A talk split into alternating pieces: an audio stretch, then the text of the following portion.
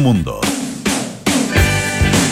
¿Qué tal? ¿Cómo están ustedes? Muy buenas tardes, bienvenidos a Aire Fresco aquí en Radio Duna en este día jueves 2 de julio. Estamos como siempre a través del 89.7 en la ciudad de Santiago, 104.1 Valparaíso, 90.1 en Concepción y también nos pueden escuchar en el 99.7 en Puerto Montt y sus alrededores, evidentemente. Por ejemplo, allá en eh, la maravillosa Puerto Varas. Eh, si no nos escuchan directo a través eh, de la radio, bueno, lo pueden hacer en el canal 665 de BTR, en nuestra app Radio Duna o en duna.cn, en el lugar del planeta donde ustedes se encuentren. Lo pueden escuchar en vivo o también eh, escuchar nuestros podcasts, por ejemplo, en duna.cl, en Apple Podcast, en Spotify y en las principales plataformas de podcast. Hemos eh, abordado durante estas, eh, estos meses, en realidad, distintas iniciativas solidarias. Em, para enfrentar eh, los efectos económicos del coronavirus que están siendo, eh, la verdad que catastróficos para muchísimas, para realmente millones eh, de familias. Vimos ayer eh, el, el, IMASEC, ¿no es cierto?, de mayo, ah, con esa caída estrepitosa, monstruosa, ah, como han dicho algunos, y eh, eso tiene un correlato en las familias, en las personas. Y vamos a hablar acerca de una iniciativa que es bien interesante porque eh, ayuda a eh, unir a personas, eh, a familias que necesitan ayuda con familias que pueden entregar esa ayuda de una manera directa, ah, de una manera incluso, eh, si bien no es presencial, sí eh, establece además un vínculo durante un periodo de tiempo. Esta es la operación Puente, eh, que tiene que ver, está relacionada con la operación Infancia, que es una una organización eh, de beneficencia, un proyecto que eh, hace algún tiempo eh, creó el senador Felipe Cast con el padre Felipe Berríos. ah, y como les decía, se une entonces en este caso a través de una especie de apadrinamiento a, eh, a distintas familias, las que pueden ayudar y las que necesitan ayuda. Vamos a estar en algunos minutos más conversando acerca de este proyecto con el coordinador de voluntarios de Operación Puente, que es eh, Martín Fagre. Eh, y eh, bueno, hoy día es jueves, así que tenemos panoramas con Francesca Ravizza, pero comenzamos a conversando acerca de las tendencias del día con María José Soto. ¿Cómo está, eh, José? Buenas tardes. Buenas tardes, Pablo. ¿Cómo estás tú? Todo bien, gracias. Muy bien, gusto saludarte. Igualmente. Oye, hay hartas noticias hoy día, eh, lamentables, porque tiene que ver con fallecimientos de familiares de personajes importantes en nuestro país. Hoy falleció Ángela Geria a las 11 de la mañana, la mamá de la expresidenta Michelle Bachelet. Nos enteramos que eh, tenía eh, complicaciones eh, pulmonares y también un ataque cerebral. Ella fue como de un minuto a otro, lo que generó bastante impacto, impacto en el ámbito político. Y también hace súper poquito nos enteramos que también falleció el papá de eh, el ministro Enrique París, que es Enrique Sí. París Maldonado a los 98 años por una insuficiencia cardíaca. Recién también eh, lamentable noticia y el ministro no va a estar disponible. Y bueno, Polo, quería contarte un poco de, de, de Ángela Geria, eh, porque generó bastante, como te decía yo, bastante impacto, especialmente en el mundo político. Ella era una persona muy querida, muy respetada, muy activa también políticamente dentro de su prudencia que siempre mantuvo como mamá de la expresidenta Michelle Bachelet. Ella falleció a los 90 años. Recordemos que ella es esposa del ex general Alberto Bachelet, quien fue torturado, asesinado también en, en eh, dictadura.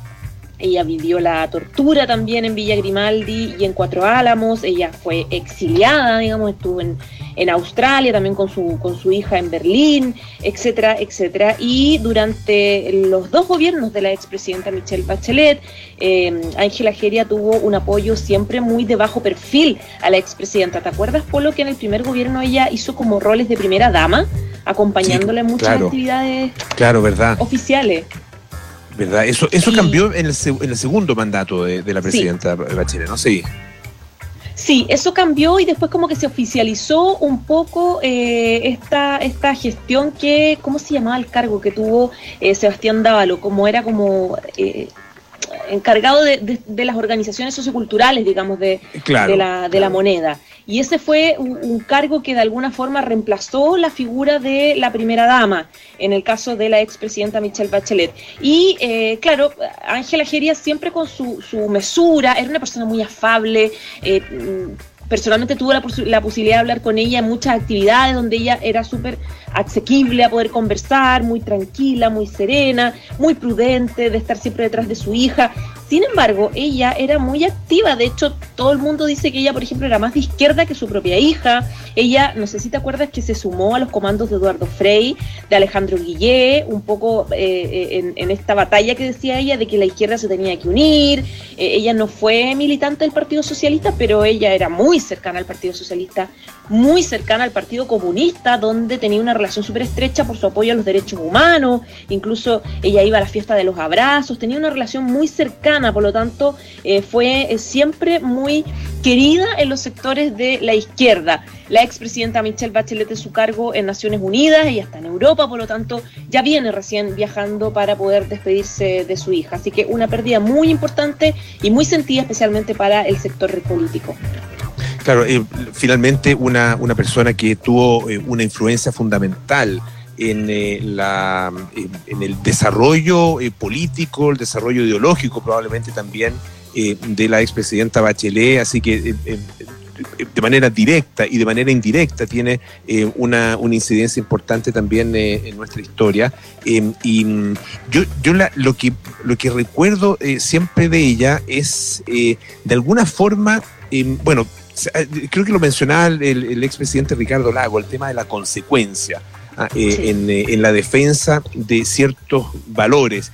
y de alguna manera tenía em, una, una, capacidad de, em, de, manifestarse de forma definitiva y categórica frente a las cosas, ah, siendo una especie como de, de, no sé cómo, cómo, definirlo, de una especie como de dique moral eh, frente a, obviamente, con, su postura, sus propias posturas ideológicas, su propia postura política, pero em, con, eh, eh, visiones que eran de alguna manera muy definitivas y por lo mismo definitorias para varias discusiones. Cuando ella hablaba, que hablaba poquito, pero cuando se, la, encontraban, digamos, en alguna, alguna, algún tipo de actividad y se le preguntaba por algo en específico que estaba ocurriendo en la coyuntura nacional, su palabra tenía un peso especial.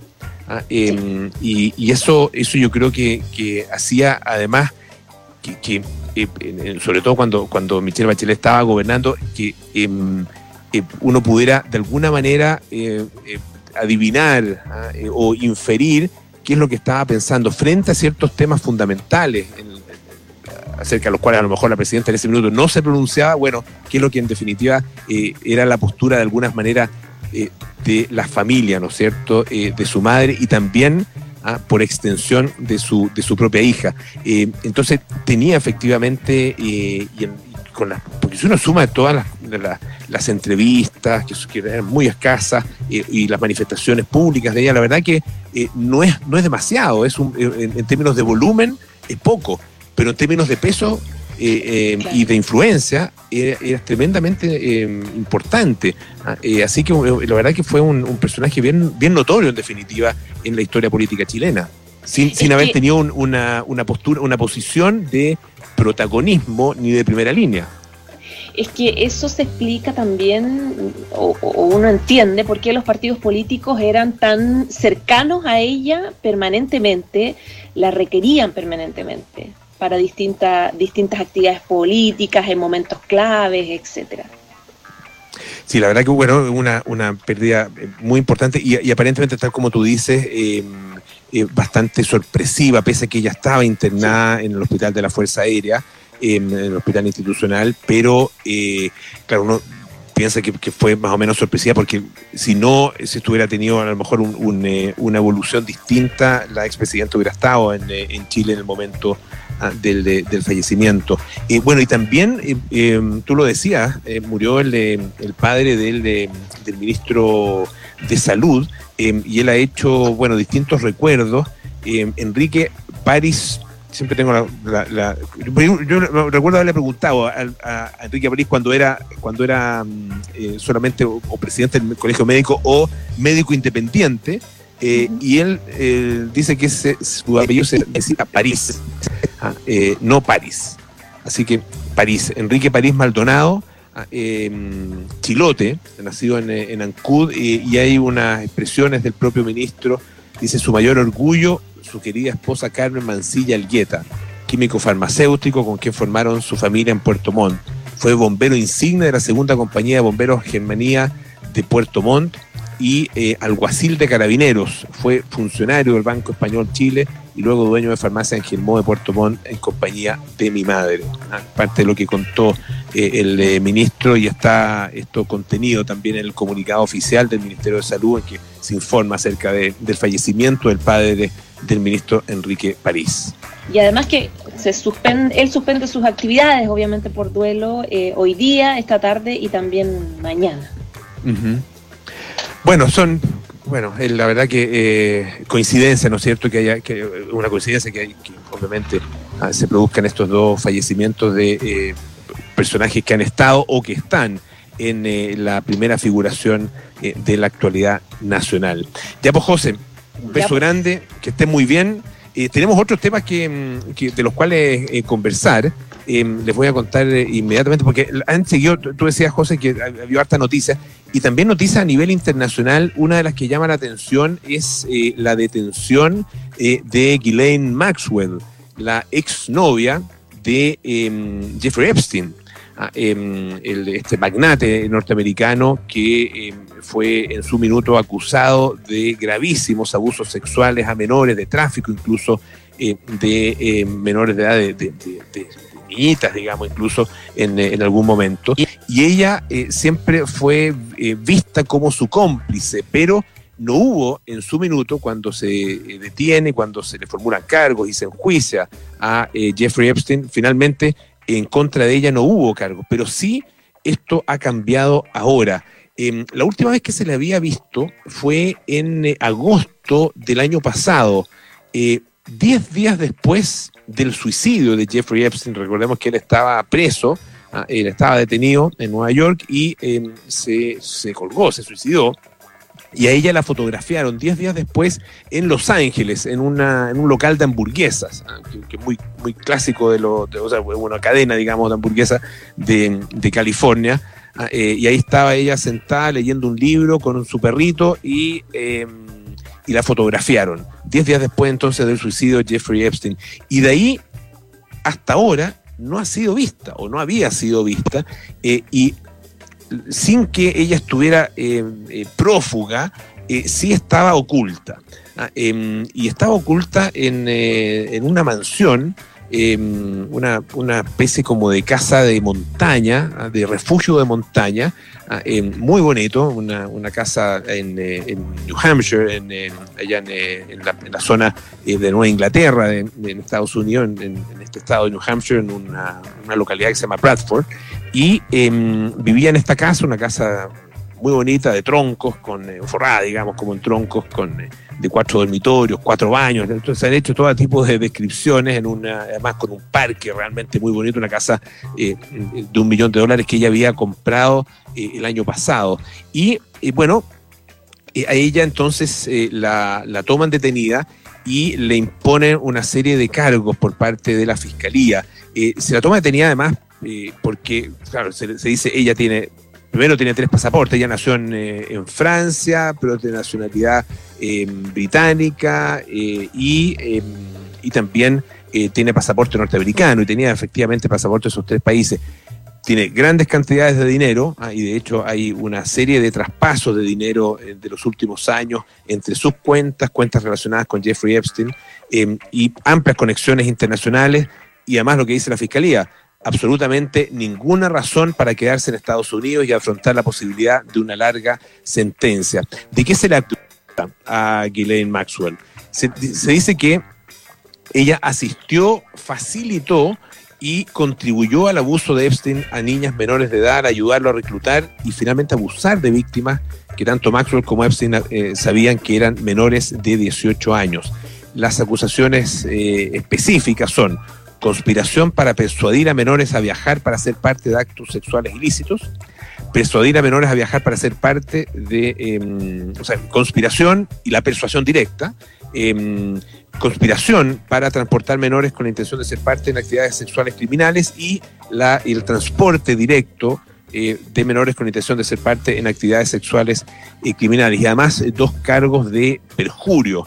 Y se le acusa de mentir repetidamente cuando se le preguntó sobre su conducta incluso en relación con algunas de las víctimas menores. Y estos dos, o sea, todos estos cargos son seis cargos en, en definitiva, eh, la verdad que podrían significar eh, muchísimos años de prisión, así que ella fue, si que ella fuera eh, considerada culpable.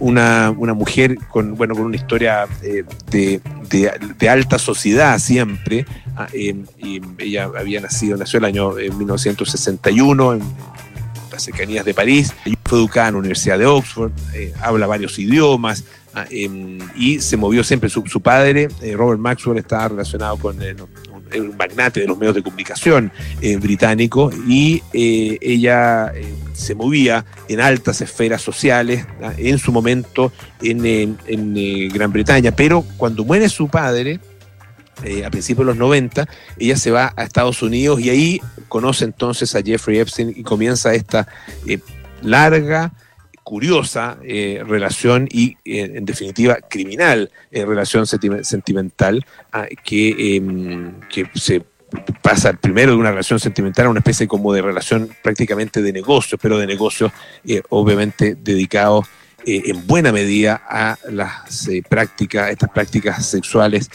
absolutamente criminales. El, em, el está obviamente, y, esto ha hecho reavivar el caso, ¿no es cierto? Em, em, está disponible en Netflix el eh, documental Asquerosamente Rico. No sé si, José, tú tuviste la oportunidad de verlo. ¿Está la José ahí todavía o ya no? Ah, no, ya no está la José. Parece que ya no está, no, estoy solo. Eh, a lo mejor ustedes, eh, las personas que nos están escuchando, pues, tuvieron la oportunidad de verlo y esto, claro, muestra, muestra una un eh, nivel de perversión eh, eh, y de, crueldad en relación con estas, estas jóvenes, pero también una, una, de las cosas que más impresiona es el grado de impunidad con que estaba, con que vivía y actuaba Jeffrey Epstein. Ah, y claro, una de las preguntas que uno se hace con respecto a, esta, a este documental y a las actividades de Jeffrey Epstein es cómo eh, mujer que lo acompañaba, a que era su pareja, eh, pese a que era una relación bastante extraña, eh, pero era en definitiva su pareja, estaba presente, cómo ella en, su momento no fue, em, no fue detenida y también enjuiciada. Bueno, ahora sí está ocurriendo Ah, em, finalmente el, em, FBI la detiene y la Fiscalía de Nueva York entonces eh, impone toda esta serie de cargos y probablemente, ah, eh, lo, más probable es que em, ella en algún momento, más temprano que tarde, sea finalmente condenada. vamos a escuchar un poquito de música. Esta es eh, Emily Sandé Next to Me.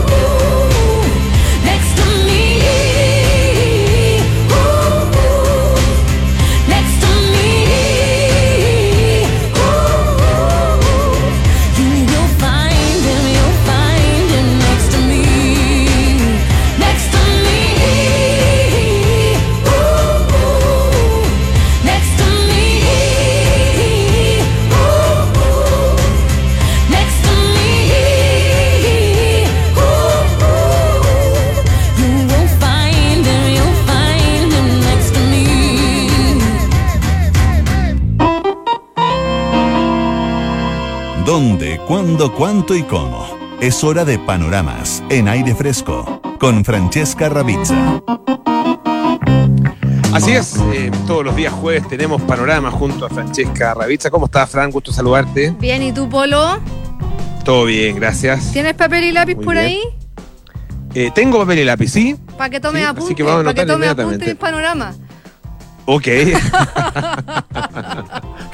Tan buenos están, ¿ah? Así de bueno están. Sí, yo, sé que a ti te gusta, yo sé que a ti te gusta la música, así que te van a gustar mucho estos panoramas que traigo hoy día y que le traigo a todos nuestros auditores, porque fíjate que, eh, bueno, Elton John tiene una fundación hace más de 30 años para, compartir, para combatir el SIDA alrededor del mundo y resulta que las personas que eh, tienen VIH son pacientes de riesgo frente al coronavirus. Si les da coronavirus tienen eh, una- altas probabilidades de, de- de sufrir graves consecuencias e incluso lamentablemente morir. Es por eso que él creó un fondo que se llama un fondo de emergencia mm, COVID-19 para ayudar a más de 43 organizaciones alrededor del mundo que también combaten eh, el SIDA y ayudan a las personas también que tienen que tienen que viven con esta con esta condición. Es por eso que él a partir de mañana va a liberar seis conciertos en YouTube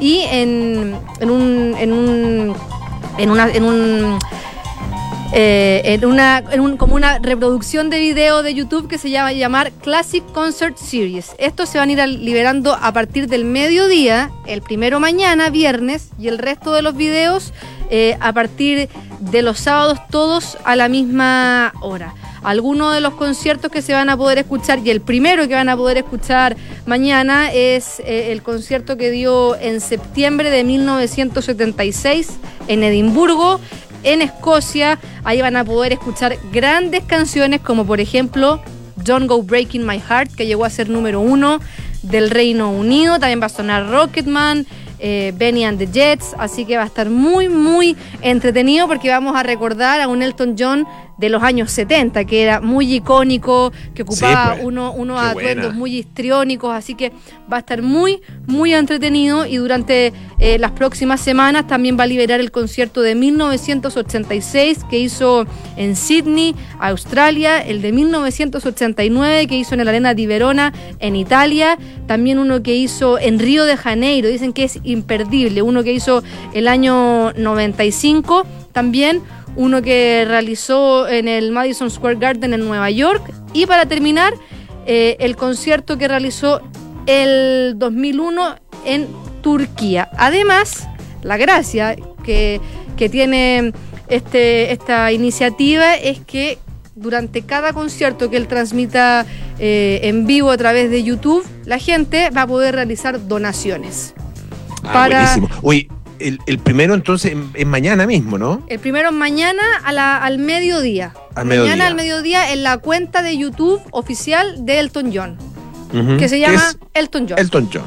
Porque hay algunos que se llaman Bebo y el nombre del artista, pero él se Sí, llama es verdad. él se llama Elton John a secas. Y también, fíjate que Ringo Starr, el, próximo martes, aunque nadie lo crea porque no lo parece, cumple 80 años.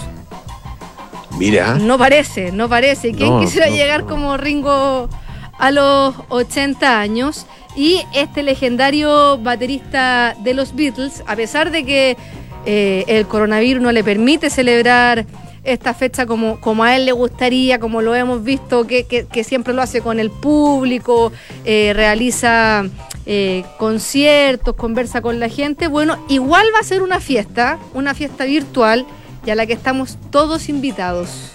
¿Por qué? Ah, mira. Porque la va a hacer a través de su canal de YouTube también. Va a transmitir una, una fiesta en vivo el próximo martes eh, a las 8 de la noche, eh, hora de Chile. Y va a tener a grandes, grandes artistas eh, tocando durante su cumpleaños. Uno de los que ya confirmó es Paul McCartney, compañero del en, los Beatles, Sheryl Crow, Ben Harper, Gary Clark Jr., Sheila E. y el guitarrista de The Eagles, Joe Walsh. Y según publicó eh, el sitio web Consequence of Sound, va a haber un supergrupo que va a tocar una canción que va a ser una de las más recientes de Ringo Starr, que se llama Give More Love. Y va a estar, imagínate el grupito que se va a armar para cantar esta canción. bueno, ¿eh? Eh, Elvis Costello, Willie Nelson, Steve Earle, Jackson Brown, Jeff Bridges, T-Bone.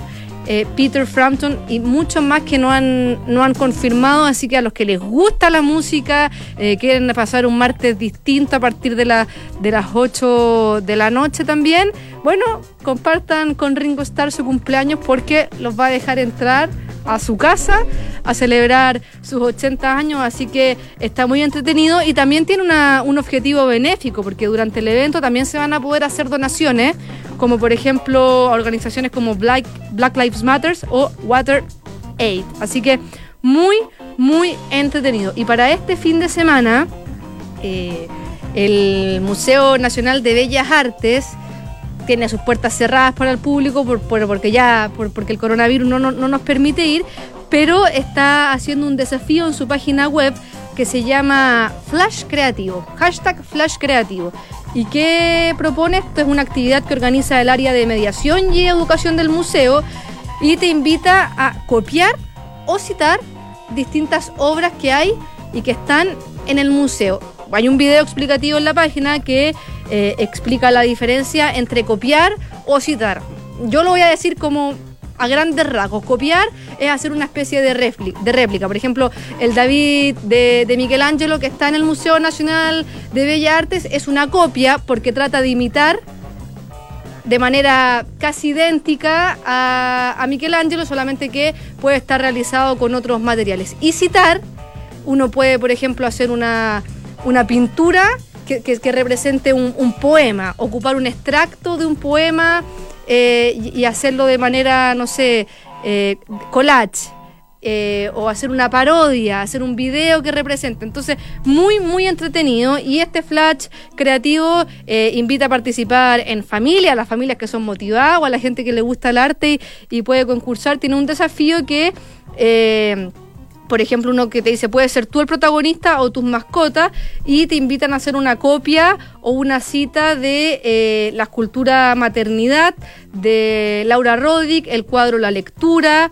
Hay otro desafío también que te invita a utilizar objetos que hay en las casas y con los que se puede crear una obra de arte y que dice solamente se necesita un poquito de imaginación. Entonces eh, invita a citar o a copiar alguna de las obras de la colección del museo La usina de Matilde Pérez o La niña de campo de Inés Puyó. Y así hay muchas, muchas eh, desafíos de distintas obras que hay y, y te van proponiendo hacer, hacer creativo, a pasarlo bien esta cuarentena, a buscar actividades distintas en familia y, y es muy entretenido porque eh, yo he visto en las redes sociales que está como de moda los memes y, y- y la gente que, que, que- hace como imita una obra de arte con, con lo que encuentran en su Sí. casa.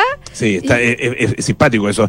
Y, y claro, y aquí, bueno, lo, lo que proponen ellos entonces eh, es eh, con, eh, en general con eh, pintura o con escultura chilena, así que eh, pueden salir cosas interesantes. Súper, súper interesante y, y- y un- una actividad para pasarlo bien porque para poder hacer esto uno les va a necesitar mucho tiempo, se va a reír, lo va a pasar bien con la gente que está compartiendo esta cuarentena en sus casas o si están solos, también es una, una actividad que les va a servir para matar el tiempo, así que Sí. muy, muy, muy, muy entretenido. Así que esos son los panoramas que te traigo este fin Ya, de pues. semana, Polo. Excelente. Ya, pues, Fran, muchísimas gracias. Que esté muy bien. Nos juntamos entonces la próxima semana. Tú también, cuídate. Oye, durante casi cinco años, WOM se ha esforzado por brindar la mejor experiencia a todos sus clientes, dando un buen servicio a precios justos. Hoy ya son más de 6 millones de clientes y siguen trabajando por conectar a más personas. WOM, nadie te da más. Y hoy eh, bajar la tasa de contagios en las personas es lo más importante. En AirLife siguen trabajando por eliminar los distintos tipos de virus, hongos y bacterias de espacios públicos, oficinas y autos. Infórmate mejor en airlife.com. Hacemos una pausa y volvemos con más aire fresco. Esto es Radio Duna.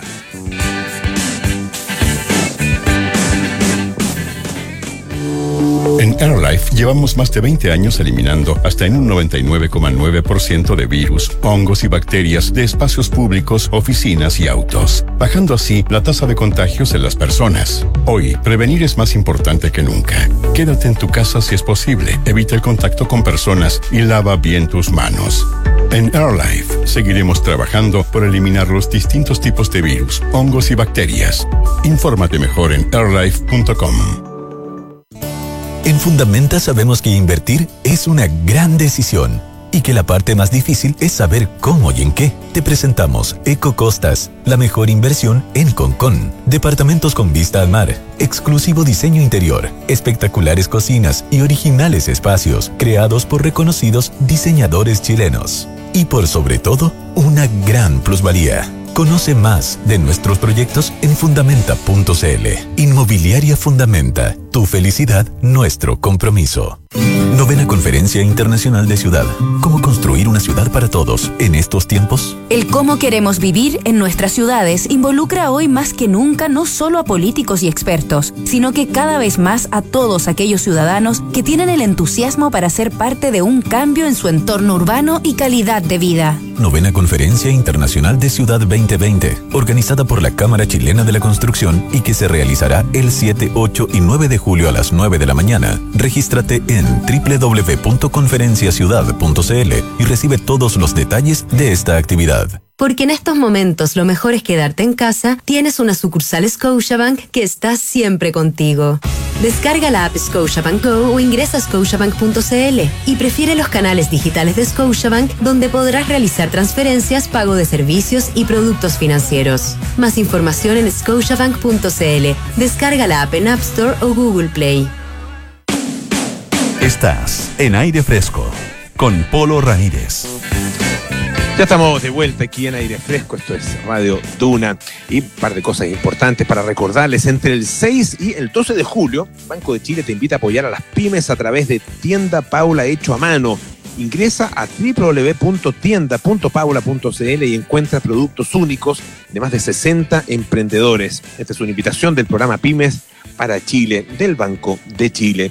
WOM trabaja todos los días por conectar a más personas y hoy están llegando a más rincones en todo Chile con su propia red 4G, porque WOM quieren seguir entregando el mejor servicio a precios justos para todos y no van a parar. WOM, nadie te da más. Ya estamos al teléfono con eh, nuestro invitado de esta tarde. Él es muy joven, él es estudiante de, de, quinto año de Derecho en la Universidad de los Andes y coordinador de voluntarios de Operación Puente y Operación Infancia, eh, una fundación de la cual eh, nos va a entregar a continuación todos los detalles. Estamos con Martín Fajre eh, al teléfono. ¿Cómo estás, Martín? Bienvenido. Hola, Polo, muy buenas tardes. Gracias por la invitación. No, mu muchas gracias a ti, porque la verdad que estamos eh, muy interesados en, eh, en esta, en, en, el trabajo que ustedes están haciendo como fundación. Eh, cuéntanos un poco de, de, lo de la fundación y también lo que están haciendo ahora a propósito del coronavirus, que por lo que entiendo es una manera de conectar a las personas que necesitan con las personas que pueden ayudar en estos momentos de tanta de tanta necesidad justamente, ¿no?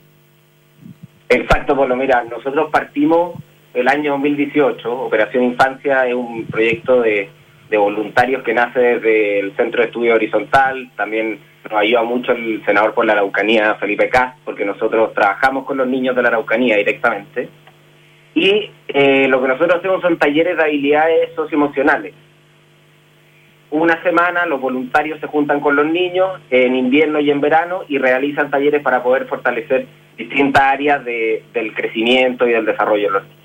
Como ustedes saben, por la pandemia, eh, el contacto físico, el poder estar cerca de los niños y preocuparse como en, en, en terreno, está imposibilitado y nos dimos cuenta de que había muchas necesidades en, en las familias de los niños, necesidades económicas y también necesidades de tipo emocional, afectivas, que las estaban golpeando mucho. Y sacamos este proyecto Operación Puente, que básicamente lo que hace es juntar, como tú bien dijiste, conectar a una familia que eh, al principio eran única y exclusivamente las familias con las que trabajábamos en Operación Infancia, con una familia que pudiese ayudar eh, de la siguiente forma. Mira, cuando uno eh, apadrina, por así decirlo, una familia, lo que hace es que se compromete durante tres meses a depositar el valor de una caja de mercadería y además de eso, que lo más importante es el contacto que tiene que tener el padrino o madrina o la familia que está padrinando una vez a la semana con esta familia en la Araucanía a la cual le está entregando la ayuda monetaria. Entonces, no solamente es un apadrinamiento tipo material, sino que también es una conexión de poder estar cerca, de poder acompañarse, de enterarse de los problemas que le están pasando a la otra familia. Y, al principio, como te dije, Polo, partimos con solamente nuestras familias, como un poco la, gente que, que está junto con nosotros. Y hemos ido creciendo y creciendo, y ahora lo que estamos haciendo es que las mismas municipalidades de la región, la Araucanía tiene 32 municipalidades, nos están mandando sus propias listas de gente que está en una situación un poco más desmejorada, se podría decir, como que lo está pasando un poco mal porque no tiene los ingresos, no tiene cómo solventar los gastos de los niños.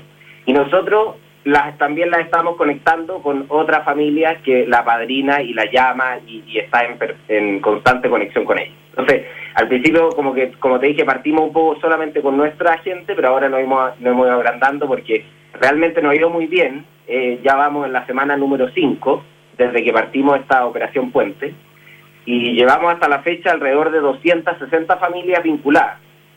Algo así en plata, como 15 millones y tanto impactando a 1.200 personas, así que ha sido un verdadero éxito, estamos muy contentos. Sí, la verdad que eh, es, una, es una idea eh, simple, pero muy efectiva. ¿ah? Eh, esa, esa yo creo que también es parte de su gracia, ¿no es cierto? y, y, permite em, una... algo que que, que es muy, muy importante y que es muy escaso, desgraciadamente, en nuestra sociedad, que es el vínculo entre mundos diferentes, mundos que eh, por, lo, por lo normal están bastante separados, a, lo más eh, tienen eh, vínculos que son tal vez muy, muy prácticos y utilitarios en alguna, en alguna medida, pero esto efectivamente logra una vinculación en un momento de mucha necesidad, pero también en un momento en que hay mucha, mucha gente con... con ganas de poder colaborar, con ganas de poder ayudar y con la oportunidad de hacerlo. Entonces, como decía, eh, es una idea eh, sencilla, ah, pero, pero tremendamente efectiva. Claro, mira, yo creo que los chilenos en general somos muy solidarios y cuando han habido catástrofes eh, nos gusta mucho ayudar y cooperar y estar ahí encima, un poco dándole la mano a ese otro chileno que lo está pasando mal.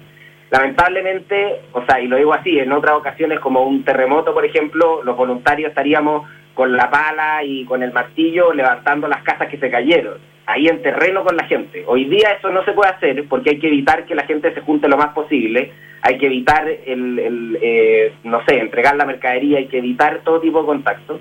Y esto, como tú dijiste, Polo, es una ayuda sencilla.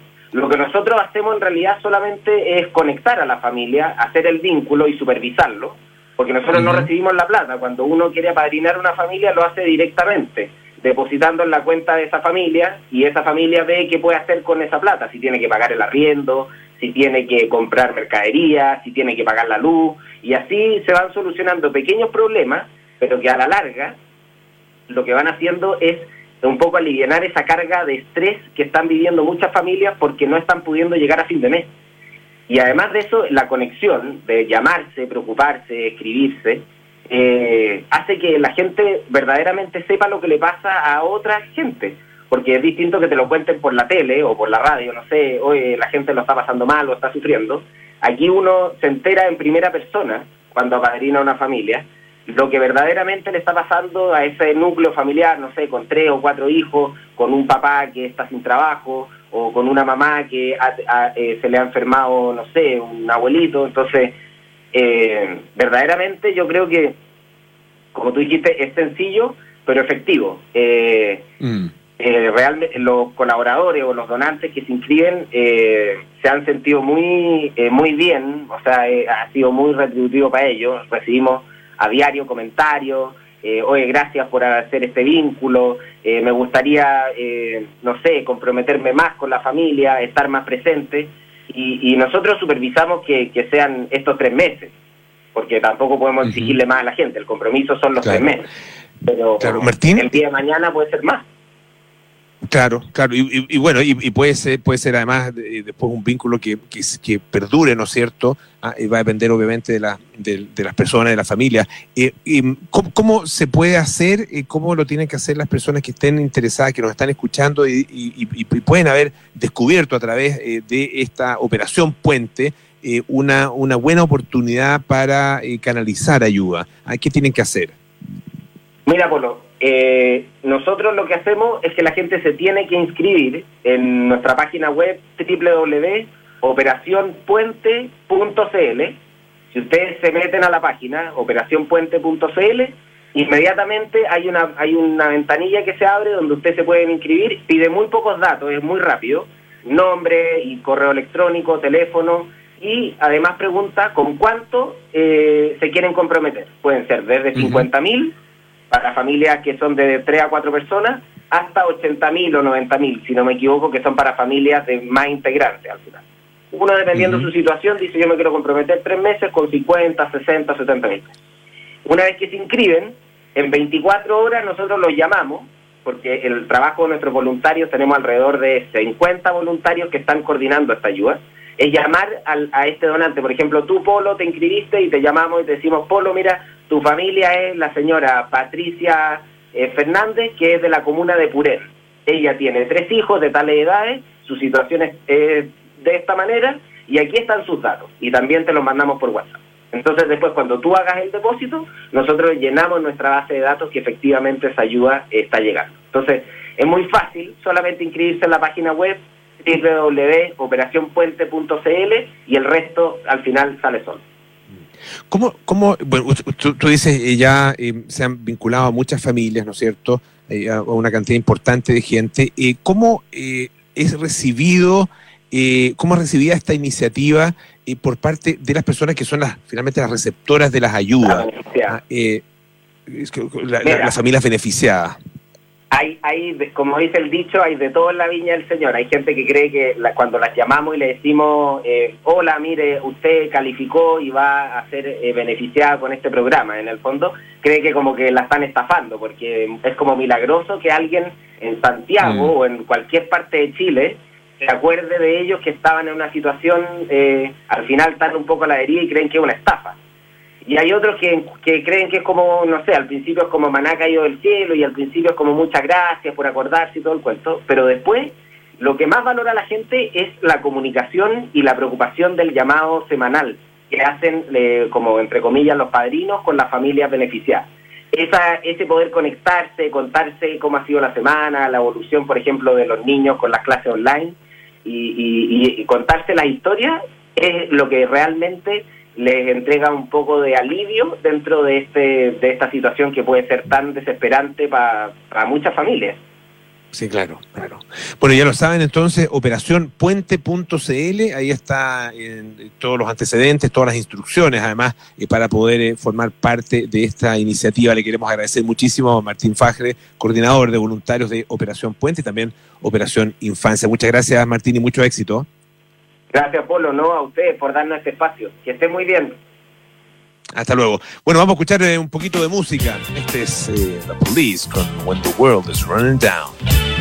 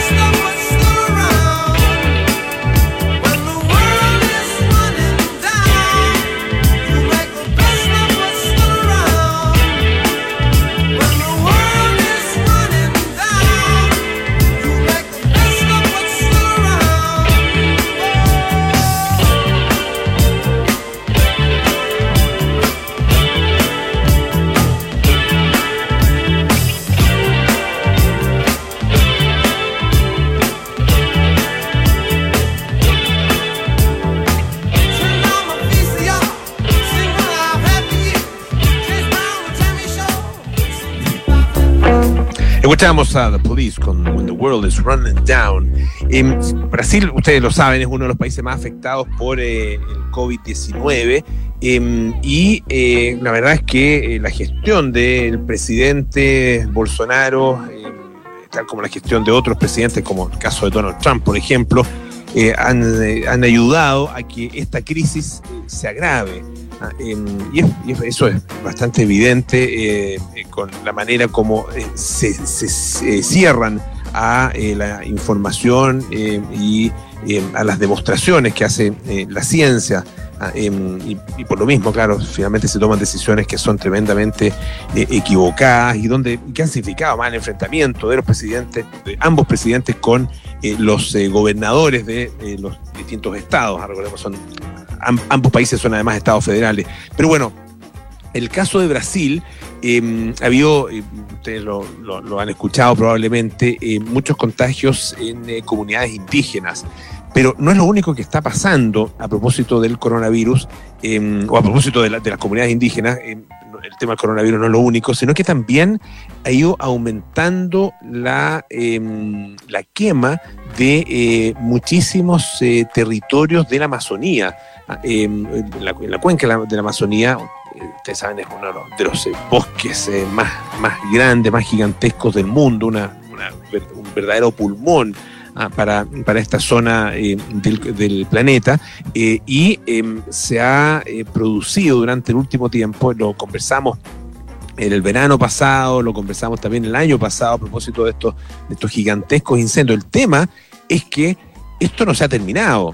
Eh, y, solamente la emergencia del coronavirus lo que ha ayudado es a, de alguna manera, eh, ensombrecer a esta, esta otra realidad que es tremendamente grave. Fíjense que los datos del Instituto Nacional de Investigación Espacial de Brasil, que lo, hacen a través de imágenes satelitales, se observa que durante el, mes de junio, que acaba de terminar, se registraron 2.248 incendios 2.248 incendios en la Amazonía brasileña, ah, en casi un 20% más que el mismo mes del año 2019 y es la cantidad más alta que ha habido desde el año 2007. Em, eh, dice eh, Felipe eh, que es em, biólogo del Instituto Nacional de Investigación del Amazonas, que es una muy mala señal, ah, pero lo que va realmente va a contar es lo que va, suceda de aquí en adelante, sobre todo los meses de julio y agosto. Em, el, número de incendios es un indicador que realmente es muy, muy preocupante porque tiene que ver con, obviamente, la actividad eh, humana, eh, básicamente para eh, despejar la tierra y utilizarla para otros efectos, esencialmente la ganadería. Ah, la deforestación, la deforestación en los primeros cinco meses de este año ha aumentado un 34% en relación con el mismo periodo de eh, el año 2019 em, y esto se debe eh, según eh, la opinión ah, de este mismo especialista este biólogo brasileño se debe a la, una aplicación mucho más débil Ah, eh, menos rigurosa, menos estricta de las leyes ambientales eh, durante el gobierno del presidente Jair Bolsonaro. Em, los incendios en, toda la zona de la Amazonía ocurren eh, básicamente porque se busca renovar los pastos y cultivos con las, quemando, digamos, los sobrantes, ¿no es cierto?, los rastrojos. Esa es una de, de las causas. Lo otro es limpieza de áreas que han sido previamente forestadas y también como un instrumento, y esto es lo más grave, eh, en sí mismo para deforestar ¿ah? las zonas de, eh, selva a que pueden estar más secas o más degradadas y en esas zonas el, fuego obviamente prende con, eh, con mucha fuerza y se extiende con mayor velocidad. Y, distintos grupos ecologistas han alertado además que el avance en los índices de deforestación de, en los primeros meses del 2020 pueden desembocar en una tragedia incluso mayor a la que se produjo el año 2019, ¿ah? cuando eh, fue eh, un tema de indignación y también de preocupación eh, mundial. El año, el año pasado, de hecho, la tala indiscriminada de árboles se disparó en un 85%, alcanzó las cifras, la verdad que son impresionantes, 9.165 kilómetros cuadrados eh, se registraron cerca de 90.000 incendios, un 30% superior que el año 2018. Y la tendencia continúa durante este año y las eh, alertas de deforestación en la Amazonía aumentaron un 22% entre enero y mayo del 2020. Ah, eh, dice Rómulo Batista, portavoz de, em, de la Amazonía, o sea, de la, de la campaña de la Amazonía de Greenpeace, este gobierno no tiene ningún tipo de plan de política ambiental, tiene una política antiambiental y está concretándose en el suelo de la Amazonía. Bueno, ya nos tenemos que ir, bien amores notables con Bárbara Espejo, hoy Jorge Luis Borges, desencuentros y desamor. Luego nada personal con Josefina Ríos y Matías del Río. A las 8, terapia chilense con Héctor Soto, Arturo Fonten y Martín Hoppenheim. A las 20.30 horas, sintonía crónica discografías con Bárbara Espejo y Rodrigo Santamaría. Hoy presentamos a Sting con The Dream of the Blue Turtles. Y nosotros nos juntamos mañana a las 6 de la tarde para más aire fresco. Sigan en compañía de Radio Duna visiten siempre duna.cl. Chao.